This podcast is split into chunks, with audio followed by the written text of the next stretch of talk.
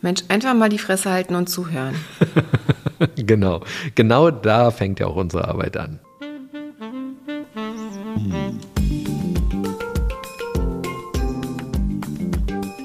Herzlich willkommen zu unserem Podcast Die Therapeutin und der Coach mit Sabine Werner-Kopsch und Hajo Werner. Ein Ausschnitt aus unseren Küchengesprächen. Folge 17. Schule. Wo kann die Reise hingehen? Es ist ja schon bemerkenswert, was an unseren Schulen so los ist. Wir haben immer weniger Lehrer, die Gebäude kommen total runter. Wir wissen, dass wir immer mehr Schüler bekommen werden in den kommenden Jahren und wir wissen, dass die Lehrkräfte immer weniger werden und ich habe das Gefühl, es wird einfach gar nichts gemacht. Ja, total. Und hinzu kommt, dass viele Schüler auch nicht gerne in die Schule gehen. Ja, und die Frage ist ja auch, also das Geld wird weiter gekürzt. Unser Finanzminister sagte kürzlich, dass er lieber die Schuldenbremse einhält, als für Familien mehr Geld auszugeben. An den Schulen besteht ein riesiger Investitionsstau. Das heißt, auch in den letzten 16, 18 Jahren wurde zu wenig investiert. Wir laufen also sehenden Auges in ein Riesenproblem, in ein riesiges Dilemma für die ganzen Eltern, für die ganzen Schulkinder vor allem. Und es wird einfach nichts Sinnvolles gemacht. Es wird einfach so laufen gelassen. Ist das Wishful Thinking oder so? Glauben die Menschen, die in den Kultusministerien sitzen und das Ganze steuern sollen, dass es sich von alleine löst? Ja, ich glaube, dass tatsächlich der Gedanke dahinter steht, irgendwie wird sich das schon von alleine lösen. Das Problem ist, wenn man in die Schulen schaut und wirklich direkt vor Ort ist, sieht man, dass es jetzt schon ganz, ganz furchtbar ist. Viele Lehrer laufen in ein Burnout. Schulen werden Tage oder Wochen lang einfach geschlossen, wenn nicht genug Lehrpersonal da ist. Schüler gehen nicht gerne mehr in die Schule. Es ist überall total kritisch und Eltern und Schüler sind jetzt schon die ganze Zeit total frustriert, aber es wird nichts gemacht und jeglicher Hilferuf, egal in Richtung Richtung Schulamt, ob es in Richtung Politik ist, das wird einfach nicht gehört. Wir haben ja mit Bildung sehr, sehr viel zu tun, weil wir durch unsere eigenen Kinder, aber auch durch unsere Arbeit andauernd mit Schulen zu tun haben und sehen, was so los ist, sehen, was gesamtgesellschaftlich los ist, wie es bei uns um die Schulen bestellt ist. Und wir wollen mit dieser Podcast-Folge einfach mal so eine kleine Bestandsaufnahme machen, aber nicht nur meckern, sondern eher so inspirieren, wie Schule von morgen eigentlich gestaltet sein könnte. Wie wir uns das wünschen würden für unsere Kinder. Genau, wie wir uns das für unsere kleinen Kinder wünschen würden. Also am liebsten morgen ändert sich alles und wenn unsere Kinder in der Schule sind, gibt es schon ein neues System. Das wird natürlich nicht so sein, weil gesteuert wird die Schule auf Länderebene durch die Kultusministerien und die Kultusministerien sind irgendwie wohl das Schlimmste und das Langsamste, was Deutschland an Bürokratie zu bieten hat. Ja, deswegen ist unser Schulsystem auch wirklich ein sehr, sehr überholtes System. Und wenn man in andere Länder schaut, bin ich immer ganz neidisch, weil ich so denke, ach, das wäre so schön auch für unsere Kinder hier, wenn man einfach ein bisschen quasi offeneres, inspirierenderes und schöneres Schulsystem hätte. Ja, wenn man überlegt, als Eltern das Land zu verlassen, dann spielt die Schule schon eine große Rolle, dass man sagt, okay, das Schulsystem ist hier so im Arsch, dass man sich überlegen muss, ob man seine Kinder überhaupt hier zur Schule gehen lassen Genau, will. das fängt bei Kleinigkeiten an, wie der Ausstattung der Schulen, also wie teilweise Schulen aussehen, öffentliche Schulen. Da sind die Zimmer total runtergelebt, die Stühle kaputt. Auf die Toiletten gehen die Kinder meistens nicht, die verdrücken sich das den ganzen Tag, weil die so eklig sind. Und das hört dann auf quasi bei dem Lehrpersonal, was einfach nicht in ausreichender Menge da ist. Und es sind nicht genug Lehrer da, es sind nicht genug Erzieher da, Sozialarbeiter sind in vielen Schulen gar nicht da. Und das ist natürlich die Versorgung von vorn bis hinten schwierig. Ne? Und wenn man sich dann anschaut, was der Lehrplan so hergibt, ist das teilweise auch ganz schön traurig. Viele Schulen versuchen dann so ein bisschen das Beste draus zu machen und versuchen viele praktische Anteile mit reinzubringen, aber das ist auch alles irgendwie schwierig und wenig individuell, wenig motivierend und inspirierend. Man lernt so viele Sachen, die wirklich so totaler Quatsch sind und nur zum Auswendiglernen gedacht sind und gar nicht so Dinge, die man vielleicht wirklich brauchen könnte. Ja, hinzu kommt, dass wir ja ein Problem haben mit den Lehrkräften. Also aktuell sollen, glaube ich, 35.000 Lehrkräfte fehlen. Das ist eine Kleinstadt. Genau. Also Wahnsinn, ne? Wie will man das so schnell irgendwann aufholen? Und dann sind ganz viele Quereinsteiger dabei. Das ist ja schon mal gut. Jetzt will man irgendwie dazu übergehen, auch Studenten quasi in den Schulen schon zu beschäftigen. Ich glaube, das passiert sogar an vielen Schulen schon, dass Studenten da schon als Lehrkräfte tätig sind. Ja, ich wurde ja auch mal gefragt, ob ich nicht Lehrer werden will. Du wärst total der Gewinn für jede Schule. Du hast Lehrkompetenzen, du hast selber Kinder, hast selber Erfahrung mit Vermittlung von Unterrichtsstoff. Aber das ist in vielen Fällen gar nicht so. In vielen Fällen sind einfach Menschen dann Lehrer, weil das irgendwie praktisch ist und weil denen nichts anderes einfällt und weil es so einfach ist, jetzt Lehrer zu sein. Und die haben gar keine pädagogischen Kompetenzen, die können nicht mit Kindern umgehen, haben gar keine Erfahrung. Und das frustriert die Kinder dann natürlich auch. Die merken das ja, ne? dass das dann Menschen sind, die einfach nur theoretisches Wissen haben, das aber gar nicht vermitteln können. Und das ist in der Schule tatsächlich total fehl am Platz. Ja, was ich ja so bemerkenswert daran finde, dann habe ich Lehrerinnen und Lehrer kennengelernt, die waren Referendare, sind nicht durch die Prüfungen gekommen, weil sie den fachlichen Leiterinnen oder Leitern nicht gefallen haben und dürfen diesen Lehrerberuf, auf den sie hinstudiert haben, dann nicht ausüben. Und andere sind Quereinsteiger, die haben überhaupt gar keine Qualifikation, die sie auf der pädagogischen Ebene mitbringen und dürfen dann unterrichten. Das finde ich seltsam. Total. Und da mittlerweile überall so wahnsinniger Lehrermangel ist, nimmt man einfach jeden ne? und behält auch jeden. Also selbst wenn das Feedback zu Lehrern ganz schlecht ist von den Schülern und auch von den anderen Mitarbeitern, kann man sich heutzutage kaum von einem Lehrer trennen, weil es gibt keinen Ersatz. Und das ist wirklich, wirklich schwierig, weil man muss natürlich auch schauen, wie geht's den Kindern damit. Ne? Also ich habe immer noch super viele Kinder in meinen Praxen, die ich betreue, die das ganz schwer haben, in die Schule zu gehen. Ne? Also die immer noch ganz wenig motiviert sind, nach Corona überhaupt täglich in die Schule zu gehen. Und wenn man dann dort von Lehrern auch noch frustriert wird oder Stoff einfach nicht vernünftig beigebracht wird, dann sehen die da ja immer weniger Sinn darin, in die Schule zu gehen. Das ist also alles total schwierig und was ich total gut verstehen kann. Äh, das kann ich auch total gut verstehen. Ne? Also ich bin nicht in die Schule gegangen wegen des hervorragend dargebotenen Stoffes, sondern ich bin zur Schule gegangen, weil ich Spaß daran hatte, meine Freunde, meine Kumpels zu treffen. Genau, ich fand auch ein paar Lehrer ganz cool. Mir haben auch manche Fächer wirklich Spaß gemacht. Also im besten Fall geht man da gerne hin, um ein bisschen was zu lernen und einfach einen netten Austausch zu haben. Ne? Also das ist schön. Ich meine, es ist wahnsinnig viel Lebenszeit, die man da verbringt. Ne? Wahnsinnig viel Lebenszeit. Also ich habe erst in der Oberstufe wirklich Spaß an den Inhalten gehabt, weil das fand ich inspirierend, das fand ich herausfordernd und ich wusste, warum ich das mache. Genau, und was wirklich schade ist, ist tatsächlich, dass es so quasi alles gleich gemacht wird. Ne? Es gibt ja Schulsysteme, die so ein bisschen individuell auf die einzelnen Kinder eingehen. Denn in den meisten Schulen ist es egal, ob man überdurchschnittlich begabt ist, unterdurchschnittlich begabt ist, besonders kreativ ist, besonders mathematisch ist, machen alle den gleichen Stoff. Ja, das spielt keine Rolle. Und also erst in der Oberstufe spielt das eine Rolle. Ja, aber auch da wird dann ja nicht der Lehrplan angepasst, sondern das machen dann alle. Manche kommen dann halt nicht mehr mit. Du suchst ja halt die Leistungsfächer aus. Genau, also die Oberstufe meinst du, also wenn man genau. dann Abi macht, ja. Genau. Ja, ja, genau, klar. Dann kann man sich, aber bis dahin hat man zehn äh, Schulbesuchsjahre hinter sich, ne? Also wenn man die dann irgendwie überstanden hat, dann darf man sich dann auf die letzten zwei Jahre oder drei Jahre noch ein paar Fächer aussuchen, die man gerne macht. Genau. Das ist echt. Man ähm, hat zehn saure Gurkenjahre, mhm. das habe ich auch so empfunden. Ja. Und ab da an macht es ja Spaß. Also unfassbar macht Spaß, wenn du weißt, was du willst. Genau. Und dann ist es so, dass so ein paar Sachen werden, glaube ich, versucht in Schulen anzupassen, dass man so kleine Lerngruppen bildet. Dann die Tische hat, stellt man jetzt anders. Also wenn ich in Schulen hospitiere, sehe ich, dass die nicht quasi so Frontalunterricht machen, sondern dass es so kleine Tischkreise sind sozusagen, wo meistens so vier bis sechs äh, Kinder an einem Tisch sitzen, was ich jetzt auch und nicht so unbedingt. Die Lehrer sitzen mit in der Runde? Obwohl nee, die sitzen vorne und die Kinder gucken sich alle gegenseitig an und der Lehrer wird gar nicht, also oder nur so von der Seite angeschaut. Genau, die Kinder gucken sich an unterhalten sich und der Lehrer macht Frontal, Frontalunterricht für sich alleine. Genau, vorne. irgendwie ja. Und die Kinder. Ja, mich wundert überhaupt nicht, dass ganz viele Grundschüler und Grundschülerinnen nicht lesen, schreiben und rechnen können. Total. Dann ist es so, dass in vielen Schulen gibt es keine Bücher mehr, sondern die laden sich die Sachen auf dem Handy runter. Auf ihre eigenen Handys. Auf ihre oder? eigenen Handys. Äh, natürlich machen die dann eigentlich nicht das, was sie sollen, sondern ganz andere Sachen.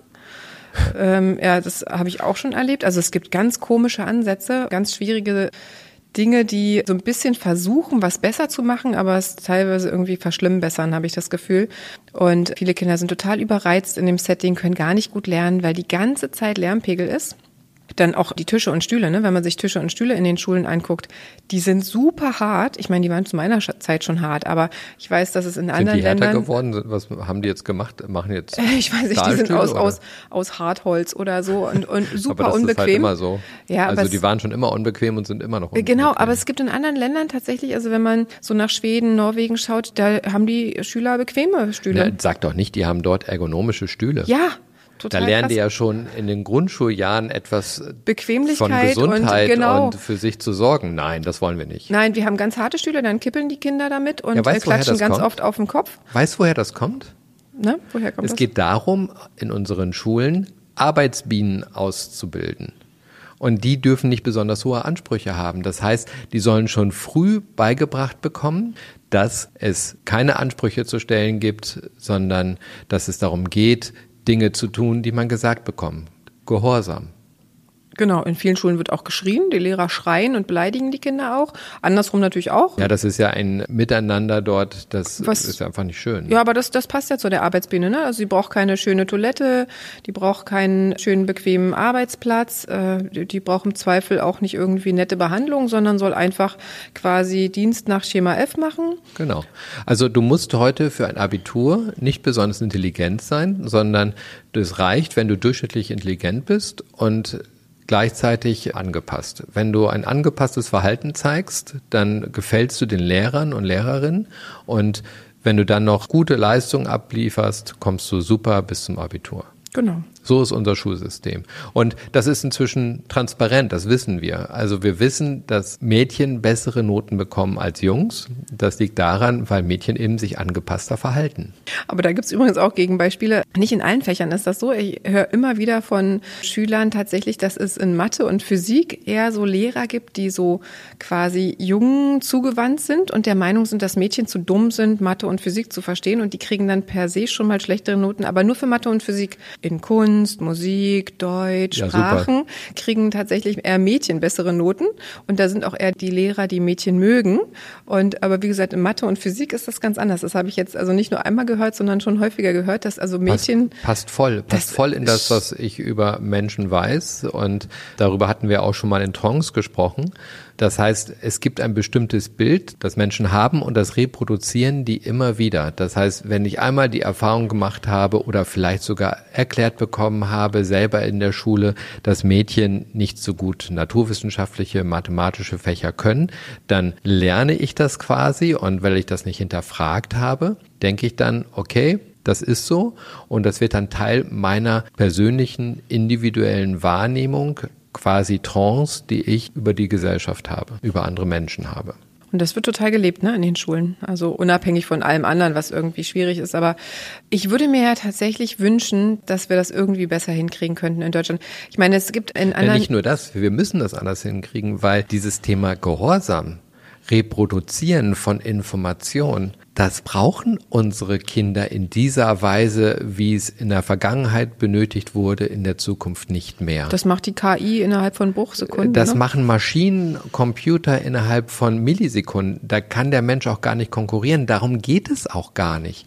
Darum geht es im Menschsein nicht. Übrigens ist das schon vor 20 Jahren bekannt gewesen. Ich habe vor über 20 Jahren ein Projekt gemacht. Da ging es um E-Learning und so weiter. Da hatte ich sehr viel Diskussion mit Menschen aus Kultusministerien und so weiter. Die wissen schon seit über 20 Jahren, das heißt, die wussten das schon bevor ich mit denen darüber gesprochen habe, dass die Menschen nicht mehr die Problemlösungskompetenzen aus der Vergangenheit benötigen, sondern ganz neue, nämlich vernetzte Problemlösungskompetenzen. soziale Kompetenzen, kreative Fähigkeiten entwickeln müssen und alles Mögliche. Also alles, was wir nicht in Schulen vermittelt bekommen. Und in Deutschland ist es ja noch nicht mal möglich, die Kinder zu Hause zu beschulen. Es gibt Familien, die würden das gerne zu Hause machen oder quasi unterwegs sein mit Kindern und das selbst übernehmen. Das darf man in Deutschland ja auch nicht. Ja, hinzu kommt, also das hatten wir am Anfang schon kurz, es fehlen jetzt aktuell circa 35.000 Lehrkräfte. In fünf Jahren sollen es über 150.000 Lehrkräfte sein. Das heißt, das ist schon eine größere Kleinstadt, eine mittlere Stadt. Ich glaube, so groß wie Oldenburg in Oldenburg Ja, gruselig, oder? ja, an Menschen, die an Lehrkräften in ganz Deutschland fehlen, weil die Boomer aus dem Schulbetrieb ausscheiden. Die gehen alle in die Pension mhm. und fehlen dann im Schulbetrieb, wo ich sage, okay, das ist doch eine Chance. Das ist doch eine große Chance, weil diese Menschen, die gewohnt sind, in einer bestimmten Art und Weise zu lehren, wie es eben schon seit über 50 Jahren gemacht wird, so haben die es immer gemacht. 30 bis 40 Jahre lang. Haben es damals gelernt, vor 50 Jahren, vor 40 Jahren waren sie dann selber Lehrer oder so 35 Jahren und seitdem machen die das so haben auch gar keine Lust mehr, sich neue Methoden anzuschauen, weil für die letzten paar Jahre, wer macht das denn? Ja. ja, und die sind auch mit dem Daily Business so beschäftigt. Ne? Also wenn man sich anschaut, was die Inklusion in den Klassen macht, ist teilweise ein Lehrer steht vor 30, 35 Kindern. Davon haben irgendwie ungefähr fünf, sechs Kinder psychische Beeinträchtigungen. Dann gibt's noch Kinder mit anderen Beeinträchtigungen. Also die sind völlig überfordert. Also die müssen schauen, dass sie den Tag überleben teilweise. Und viele Lehrer kämpfen selber mit Burnout-Symptomen und mit ähnlichen Sachen. Also das ist total schwierig. Und wenn die dann noch quasi selber motiviert sein sollen, sollen, sich schöne Sachen anzuschauen für die Kinder, wie man das vielleicht anders oder besser vermitteln könnte. Diese Lehrer gibt es und die sind echt toll, mhm, aber klar. die kann man an einer Hand abzählen. Ne? Je nachdem, wo man hinschaut, ist klar. Also für ganz Deutschland gibt Nein. es eine ganze Menge richtig tolle Lehrerinnen und Genau, aber im Lehrer. Verhältnis, im Verhältnis ist es wenig, ne? Also, weil die haben einfach auch selber nicht mehr die Kraft dafür. Also, denen fehlt nicht nur die Lust, sondern auch die Kraft, weil die Kinder verändern sich, die Bedürfnisse der Kinder verändern sich und es wird alles auch wirklich deutlich schwieriger im Umgang mit den Kindern, ne? Also, die müssen einfach auch schauen, dass, dass die Klasse nicht total durchdreht, dass nicht die ganze Zeit ein mega Lärmpegel in den Klassen ist. Also, die müssen sich auch so um solche Sachen die ganze Zeit kümmern, ne? Ja, also wir stellen fest, dass wir heute ein System haben, wo Lehrerinnen und Lehrer fehlen, wo wir eine Ausbildungsweise haben, eine Schulweise haben, die vor 100 Jahren noch brauchbar gewesen ist, heute aber nicht mehr brauchbar ist, weil solche Menschen werden in unserem Arbeitsleben kaum noch gebraucht. Vielleicht wünschen sich Politikerinnen und Politiker solche Menschen, die angepasst das tun, was man ihnen sagt. Aber im Arbeitsleben werden andere Kompetenzen von Menschen benötigt. Genau. Und was ich in den Schulen auch total problematisch finde, ist dieses richtig und falsch. Das ist natürlich in Mathematik eindeutig oder wenn ich ein Wort lese, ist es eindeutig, ob ich das lesen kann oder nicht. Aber wenn es darum geht, Probleme zu lösen, das hat mich früher schon total genervt, dass kreative Lösungsansätze von den Lehrkräften bis hin zur Hochschule negiert wurden, wo ich dann gesagt bekommen habe, haben Sie nicht das Skript gelesen, da steht die Antwort drin. Da meinte ich, ja, das habe ich schon gelesen, aber ich finde die Antwort nicht gut. Das geht besser.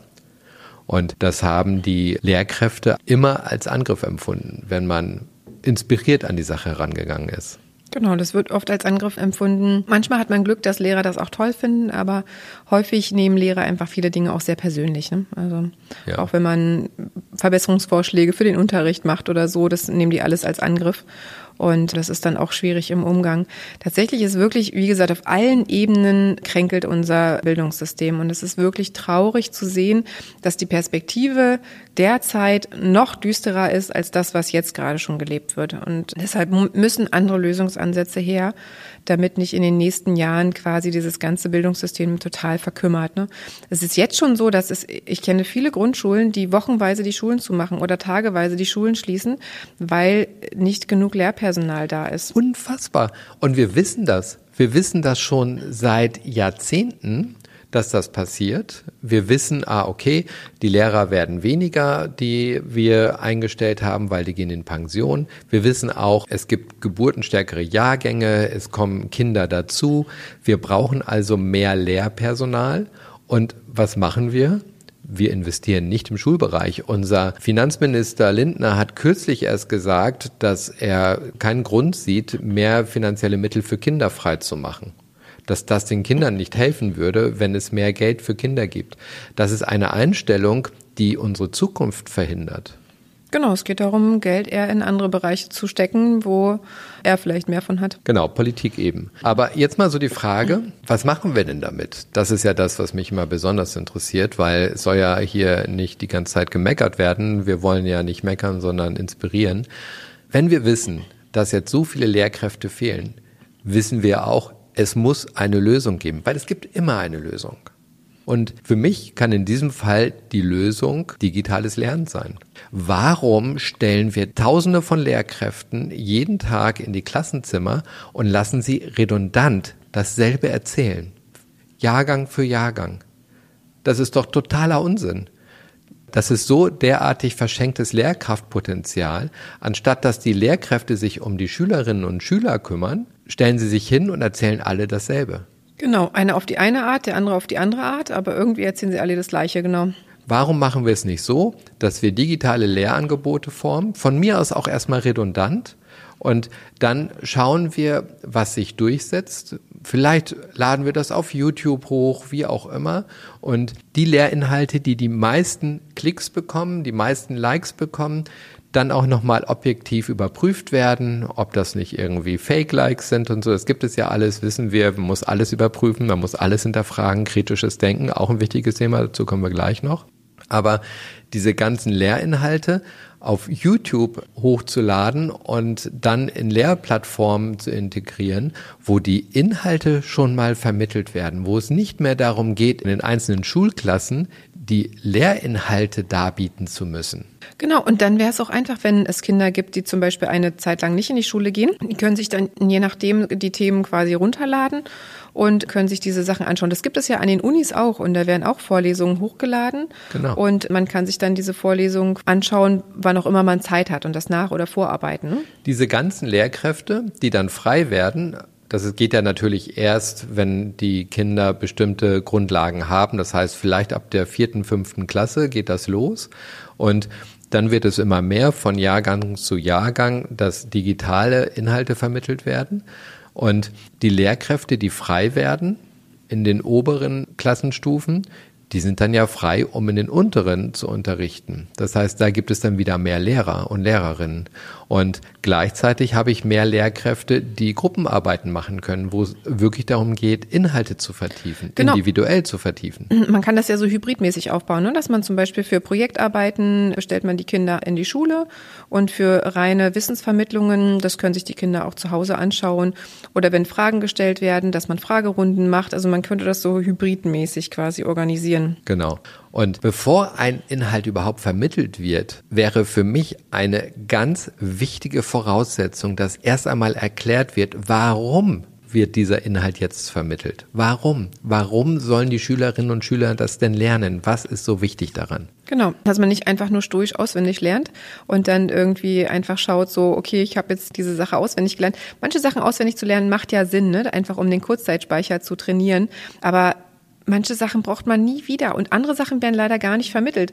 Ich höre ganz oft von Jugendlichen, warum wird in der Schule nicht vermittelt, ähm, wie man das mit den Steuern macht? Warum wird nicht Dazu vermittelt? kommen wir gleich nochmal, was wir alles noch lernen sollten. Aber erstmal bei diesem Hauptpunkt, den wir eben hatten. Ja, die Frage, wozu ist es gut, das jetzt zu lernen, damit die Menschen, die dort in der Schule ihre Zeit verbringen, wissen, dass man sich Gedanken gemacht hat, warum sie etwas lernen sollen, warum es gut für sie ist, einen bestimmten Inhalt zu kennen, eine bestimmte Fertigkeit zu erlernen und nicht einfach nur dort ihre Zeit absitzen und irgendwas konsumieren müssen an Bildung, also diese Konsumhaltung für Bildung finde ich völlig fehl am Platz. Bildung und Konsum haben nichts miteinander zu tun. Und dann sozusagen in der ersten bis vierten Klasse so die Basics aufzubauen, dass alle lesen, schreiben, äh, die Basis ähm, Rechenarten können und ab dann sozusagen eher zu schauen, dass man auch Dinge vermittelt, die man im Leben braucht. Genau. Okay. Und ich kann schon diesen Sachunterricht, den es da gibt, da kann ich schon anfangen, digital zu lehren. Ja.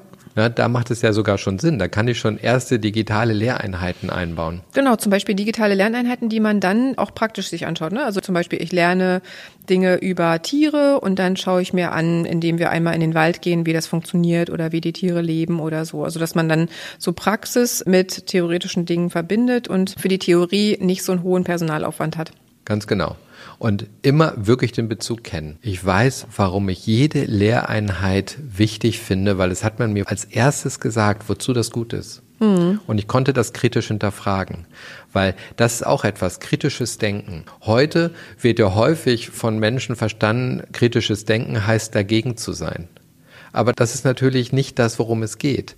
Es geht nicht darum, dagegen zu sein, sondern kritisches Denken heißt, ich kann begründen, weil ich hinterfragt habe und mir Grundlagen dazu aufgearbeitet habe, warum ich etwas möchte oder auch nicht möchte. Mich damit auseinandergesetzt habe, genau. Mich damit auseinandergesetzt haben. Also die Auseinandersetzungsfähigkeit zu unterstützen. Dann die nächste Frage, welche Ressourcen haben die Menschen denn, die in die Schule gehen? Also heute wird ja alles über einen Kamm geschert. Es interessiert gar nicht, welche Ressourcen Menschen haben. Vielleicht eben später. Deshalb wird es in der Oberstufe auch interessanter, weil da kann ich dann schon sagen, ah, okay, ich interessiere mich mehr dafür oder dafür. Aber Hand aufs Herz, ganz viele, die in den Oberstufen sind, haben ihre Leistungsfächer deshalb so gewählt, weil sie dort besser sind, weil sie in der Vergangenheit dort gute Erfahrungen gesammelt haben mit den Noten, die sie bekommen haben und nicht, weil sie sich jetzt zwangsläufig dafür besonders interessieren.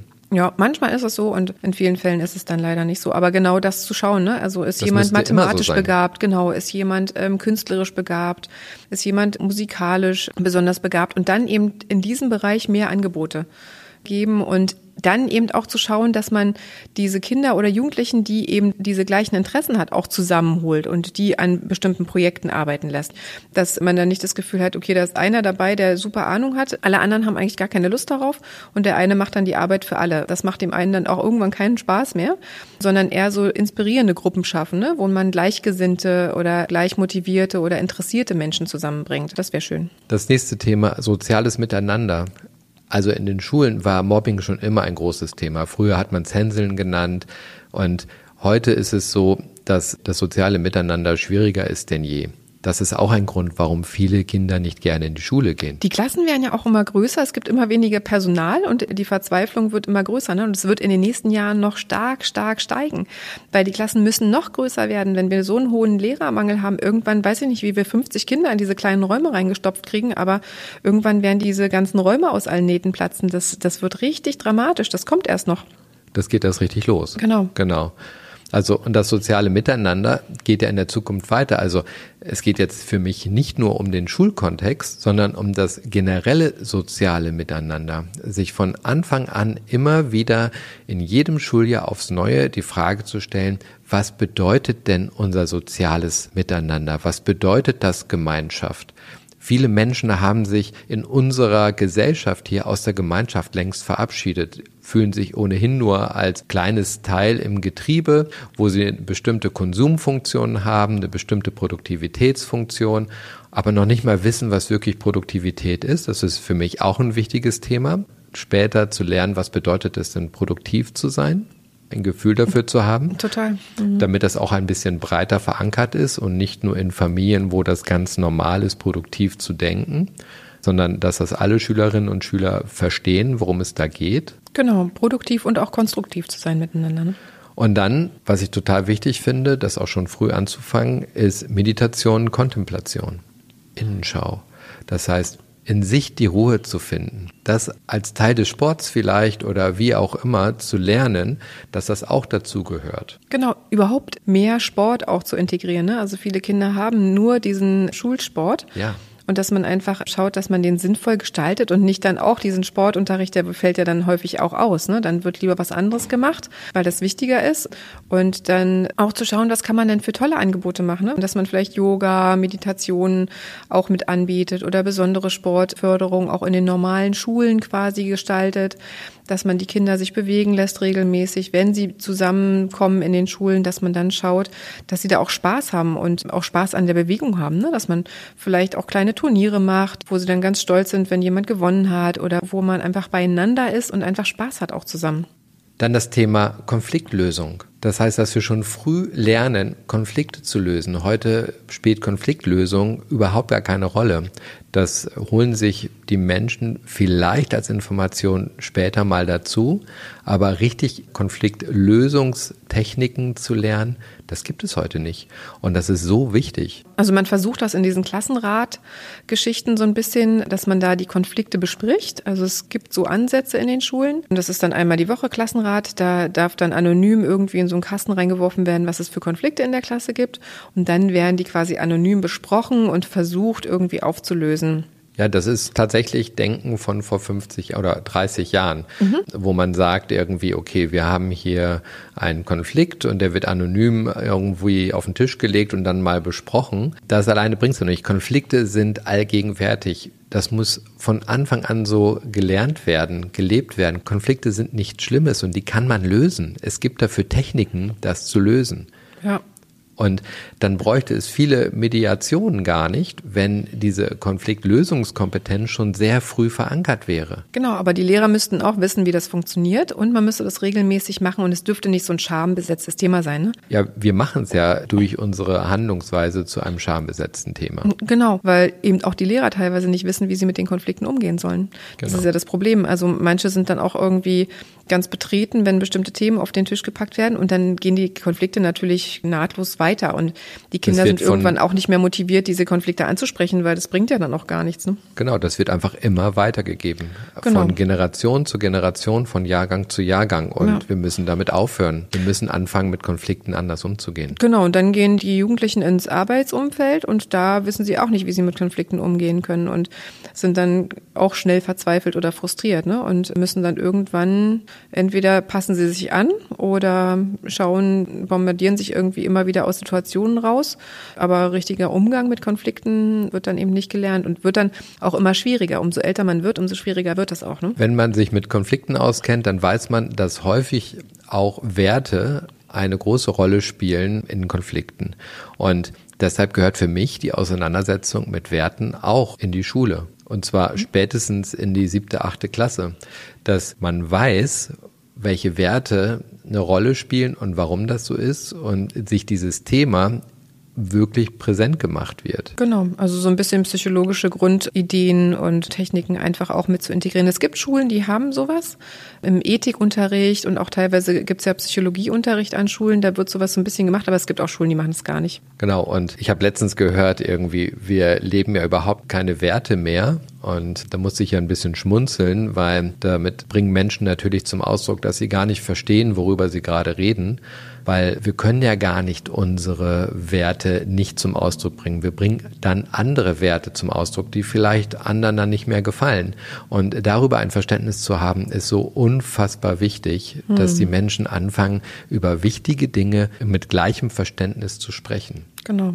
Dann das Thema Kreativität. Das wird bei uns in den Schulen total in Grund und Boden gestampft. Na, wenn man Glück hat, dann wird es im Kunst- und Musikunterricht ein bisschen Blödsinn. gelegt oder Blödsinn. in AGs. Naja, so versucht. Ne? Also da sollst du ein Bild abgeben, das dem Lehrer gefällt oder der Lehrerin gefällt. Das hat mit Kreativität überhaupt nichts zu tun. Ja, das stimmt schon sondern da heißt es, du sollst ein bestimmtes Thema in einer vorgegebenen Art und Weise behandeln. Mhm.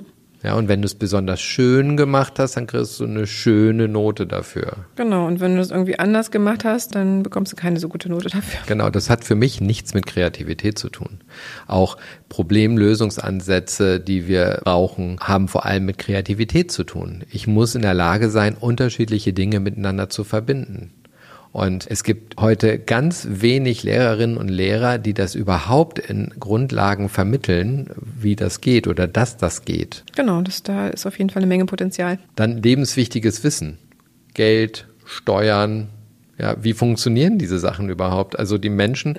Leben, einkaufen, Miete. Also viele Kinder fragen sich, wie soll ich das dann später alles machen? Ich weiß ja gar nichts, wenn meine Eltern mir nichts erklären. Ich weiß ja überhaupt nicht, wie Dinge funktionieren. Niemand erklärt einem das, mhm. sondern die Menschen stolpern so ins Leben und lernen, dass sie also Geld verdienen und dass sie mit diesem Geld dann bestimmte Dinge konsumieren dürfen. Und es wird nicht erklärt, wie das Ganze funktioniert. Und es wird auch nicht erklärt, wie das mit diesen tollen Steuererklärungen funktioniert, weil dann gibt es ja im Zweifel Steuerberater oder Lohnsteuervereine, die das für einen machen. Da muss man dann Mitglied werden und dann hat man die Möglichkeit, dort eben dieses Thema gemacht zu bekommen, anstatt dass man überhaupt erst mal ein paar Grundlagen kennt, wie das funktioniert, weil das System ist ja zu verstehen. Hm. Natürlich ist es so, die Gesetze verändern sich, je nachdem, wer die Politik macht, werden die einen oder die anderen begünstigt. Das ist so etwas, was immer wieder läuft. Aber auch das verstehen die Menschen ja vor allem deshalb nicht, weil sie das System nicht vermittelt bekommen. Genau. Also das wäre total toll. Ne? Es fehlt ganz vielen Jugendlichen auch Die Frage kriege ich auch ganz oft gestellt. Woher weiß man das denn? Wie kann man das lernen? Wie werde ich da irgendwie langsam rangeführt, ohne da total überfordert von zu sein? Also das wäre wirklich toll, wenn man das so Stück für Stück einfach schon mitvermitteln könnte in einem Lehrplan. Dann Gesundheit und Fitness. Also wie. Und Ernährung, genau. Genau, Ernährung, mhm. Gesundheit und Fitness. Wie kann ich überhaupt meine Lebensführung so gestalten, dass es mir gut geht? Was brauche ich alles, damit es mir gut geht? Nicht nur die Ernährungspyramide, die es seit 50 Jahren gibt, sondern worauf muss ich achten? Wie kann ich das ganz praktisch in meinen Alltag integrieren? Was sind wichtige Grundsätze? Alles ein bisschen lebensnah. Ja, und auch wirklich nachzuvollziehen, dass es gut ist, sich zu bewegen, weil mich das dauerhaft stabil hält in meinem Leben. Und mir gut tut und ich Spaß habe und einfach mit vielen Dingen viel besser klarkomme, wenn ich mich regelmäßig bewege. Dann sowas wie Selbstführung und Führung. Das heißt, mich selbst führen und andere führen. In meinen Führungskräfteseminaren ist das ja eine Grundlage, das zu verstehen. Also wenn ich Führungskraft sein will, dann geht es erstmal darum, dass ich mich selbst führen kann. Und sowas kann man schon von klein auf lernen. Also Aber dann sind ja alles Führungskräfte nein, zum Schluss? Okay. Aber alle sind in der Lage, sich selbst zu führen. Das heißt, in dem Moment. Also sich selbst zu regulieren sozusagen. Für jeden Menschen ist es wichtig, dass Selbstführung als Thema gelernt ist. Das heißt, dass ich weiß, dass ich selbst mein Leben in der Hand habe und das selbst gestaltet. Da fängt der Selbstführung an. Okay. Und wie ich das mache. Wir mhm. hatten das auch schon in unserer Podcast-Folge Rituale und Regeln. Und genau so ist das eben. Das sind alles Teile der Selbstführung. Und wenn ich mich selbst führen kann, kann ich auch andere führen. Friedmund Malik hat das mal so schön beschrieben in seinem Buch Führen, Leisten, Leben. Je früher Menschen anfangen, sich mit dem Thema Führen auseinanderzusetzen, umso eher sind sie auch in der Lage, Führungskraft zu sein. Und nun ist es so, nicht jeder möchte Führungskraft sein und nicht alle haben die Ressourcen, um Führungskräfte zu sein. Aber wenn ich mich damit auseinandersetze, dann weiß ich das schon früh. Genau, dann kann ich schauen, ob ich das Potenzial habe. Aber im Zweifel ist es auch einfach schön im familiären Zusammenleben, wenn man Führung quasi gut hinkriegt mit seinen Kindern. Ne? Also wenn man einfach da auch irgendwie mehr oder besser im Alltag miteinander umgehen kann. Also alles das, was wir hier besprechen, wirkt ja auch auf die Familien zurück. Das heißt, wenn die Kinder diese ganzen Kompetenzen im schulischen Kontext lernen, dann wird das ja auch auf die Familien zurückspiegeln. Genau, und wenn die Eltern das eben auch schon gelernt haben. Ja, das haben die aber nicht. Nein, aber wären ja in zukünftigen Generationen, wenn das so quasi passieren würde, dann wären die zukünftigen Eltern, würden diese Kompetenzen haben, könnten ihre Kinder besser fördern und auch einfach im Miteinander tatsächlich besser agieren. Und dadurch hätten die Kinder auch wieder einen Vorteil, ne? Also von beiden Seiten, nicht nur aus der schulischen Seite, sondern auch aus der häuslichen Umgebung heraus. Ja, ich würde davon ausgehen, dass wenn das passiert, der Reifegrad der Gesellschaft auf jeden Fall wächst, dass die ganzen Schlammschlachten, die heute im Social Media stattfinden, weniger werden weil die Menschen reflektierter miteinander umgehen können. Vielleicht, dass sich alles ganz anders gestalten würde, ne? dass vielleicht viele Dinge, die sich jetzt in bestimmte Richtungen entwickeln, sich gar nicht mehr in diese Richtung entwickeln, sondern einfach die Menschen ganz anders agieren würden. Das ist durchaus möglich. Ne? Vielleicht ist es deshalb so, wie es ist. Genau, vielleicht, vielleicht, ist es einfach einfacher. Ne? Genau. Dann das Thema Verantwortung. Ich habe Verantwortung für mich, ich übernehme Verantwortung für andere. Was bedeutet das? Ziele. Ziele sind ein riesiges Thema in unserem Leben und wir haben überhaupt keine Grundlagen, die wir dafür vermittelt bekommen, sondern eignen uns das Stück für Stück im Leben an. Und als letztes in meiner Vorstellung ist dann noch das Thema Ausdruck und Rhetorik. Das kann man gar nicht früh genug anfangen. Das heißt, zu lernen, wie man sich ausdrückt. Ja, das versucht man im Deutschunterricht ne, und mit Referaten oder mit bestimmten Themen, aber das hm. könnte man natürlich deutlich besser alles. Das muss deutlich besser sein und mit Referaten und so, das ist ja alles von vorgestern. Heute ist ja alles digital, das muss aufgenommen werden. Das kann man total spielerisch in Gruppen machen und lernen und dafür sichere Plattformen bieten, wo das nur kurz verfügbar ist oder, oder, oder. Also es gibt so viele Möglichkeiten, die man nutzen kann, wenn man sich die Zeit auf der individuellen Ebene nehmen kann und diese ganzen Lehrkräfte nicht in ihrer zeitlichen Kapazität dadurch gebunden sind, dass sie redundantes Wissen vermitteln sollen. Also das, was gerade Tausende von Lehrkräften in ihren Unterrichtsstunden vermitteln, auch noch vermitteln. Das ist etwas, was mich als Idee des Lehrerwerdens total abgetörnt hat. Also das, was andere schon hunderttausende Mal erzählt haben, soll ich jetzt auch noch mal erzählen in einer ganz bestimmten Art und Weise, die aus dem Kultusministerium als Lehrplan vorgegeben ist. Mhm. Also ja, und man könnte halt technische Möglichkeiten schaffen, um da jetzt niemanden zu benachteiligen, der zu Hause zum Beispiel kein eigenes Zimmer hat oder kein eigenes Laptop hat oder sowas. Ne? Das könnte man alles lösen, indem man finanzielle Mittel, genug. genau, es gibt Räume in den Schulen, in die man sich setzen kann, wenn man im Zweifel sozusagen zu Hause nicht die Möglichkeit hat. Man könnte dafür überall quasi Räume gestalten und wenn jemand das zu Hause gut machen kann, dann könnte man das von zu Hause machen. Projekte in den Schulen oder einfach in der Natur oder da, wo es quasi passt, in der Werkstatt oder wo auch immer man die Projekte mit den Schülern gestaltet. Aber man könnte das alles quasi viel individueller und viel mehr dem aktuellen Stand der Technik angemessen gestalten. Ja, es gibt ja diese Cubes, die man heute in den Büros gerne hat das hatten wir damals schon und heute gibt's ganz tolle Standardlösungen dafür, wo Menschen sich in so Cubes setzen können und dort können sie ganz in Ruhe telefonieren oder Dinge am Computer ausarbeiten, die sie ansonsten in ihren Großraumbüros nicht auf die Reihe bekommen, weil es einfach zu viel Ablenkung gibt. Und diese Cubes kann man ja aufstellen. Man kann ja 50, 100, je nachdem wie groß so eine Schule ist, Cubes aufstellen, wo die Schülerinnen und Schüler sich dann reinsetzen können und ihre Lerneinheiten eben abrufen können. Da mhm. sind dann Computer drin, das funktioniert alles, das kann man ja tatsächlich auch Video überwachen, damit das alles in Ordnung gehalten wird und fertig ist es. Da brauche ich noch nicht mal viel Aufwand für zu betreiben, damit ich überhaupt die Grundlagen an Wissen die Grundlagen an Informationen zur Verfügung stelle. Und das in einer Qualität, die das Beste vom Besten ist. Und mhm. nicht irgendwie, jetzt habe ich Pech gehabt, meine Lehrerin, mein Lehrer war total abgerockt, war nicht ganz gesund, war nicht auf der Höhe, konnte das nicht so gut vermitteln wie jemand anders. Nein, die besten Lerninhalte kommen durch. Und wenn ich persönlich feststelle, ah, okay, hier gibt es einen Inhaltsanbieter, eine Lehrerin, einen Lehrer, die ich besonders gut finde, weil die es genau so macht, wie ich das gut finde und verarbeiten kann, dann schaue ich mir die an.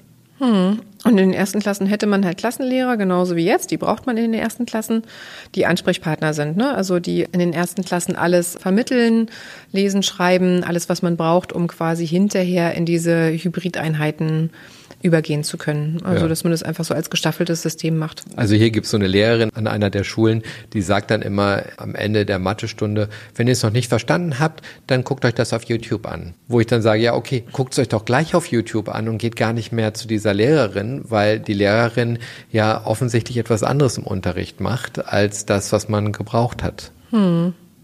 Genau. Ja, was denkt ihr? Jetzt haben wir mal einen sehr langen Podcast für unsere Verhältnisse gemacht und wir hoffen, das ist okay für euch. Kommentare gerne. Genau, wir freuen uns über Fragen oder Inspirationen von euch. Und wenn euch die Folge gefallen hat, lasst gerne fünf Sterne da. Wenn ihr sagt, ah, die sollte vielleicht jemand hören, ich kenne da jemanden im Kultusministerium, mit dem möchte ich das mal diskutieren oder mit ihr möchte ich das mal diskutieren, leitet die Folge gerne weiter oder leitet sie auch sonst gerne weiter, wenn es euch gefallen hat. Wir freuen uns. Auf bald. Auf bald.